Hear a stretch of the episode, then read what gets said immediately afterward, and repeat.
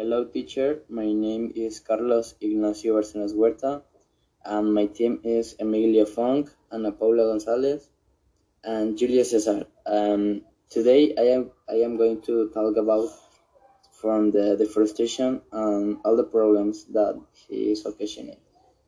Forest destruction or deforestation has declined globally in the recent years, but continues at an alarming rate in many countries, especially in South America and South Africa.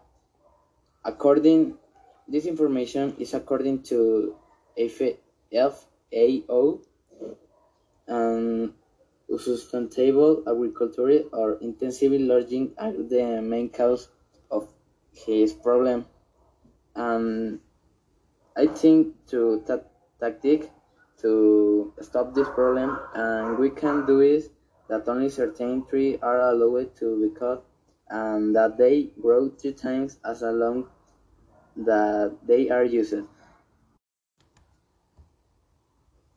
Hi, my name is Paula, and another issue that affects nature is the global warming. Global warming is the long-term healthy of the Earth's climate system observed that's the same pre-industrial period between 1850 and 1900 due to human activities, primarily fossil fuel burning, which increases heat trapping greenhouse gas levels in Earth's atmosphere.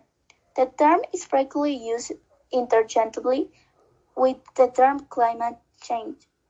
The refers to both human and naturally produced warming and the effect it has on our planet. It's the, it's the most co commonly measured as the average increments in Earth global surface temperature temperate. Global warming stresses ecosystems through temperature rises, water shortage, increased fire threats, droughts, weed and pest invasions, instant storm damage, and salt invasion, just to name a few. Some of Australia's great natural icons, such as the Great Barrier Reef, are already threatened.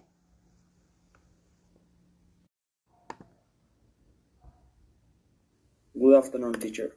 My name is Emilio Fonsanchez. Let's talk about the problems that affect nature and their causes. Lack of water. Water. Access to in, in minimum quality conditions and is scarcity and increasingly worrying. Some experts even say that water will be the most valuable element of the 21st century and the main causes of wars and conflicts. Some causes that can generate water shortages are contamination, drought, uncontrolled use of water. The, the consequences of water causes disease, hunger, disappearance of animal and plant species. A solution I can give capture the water that comes from the rains. It can be cleaned, fil filtered, and reused.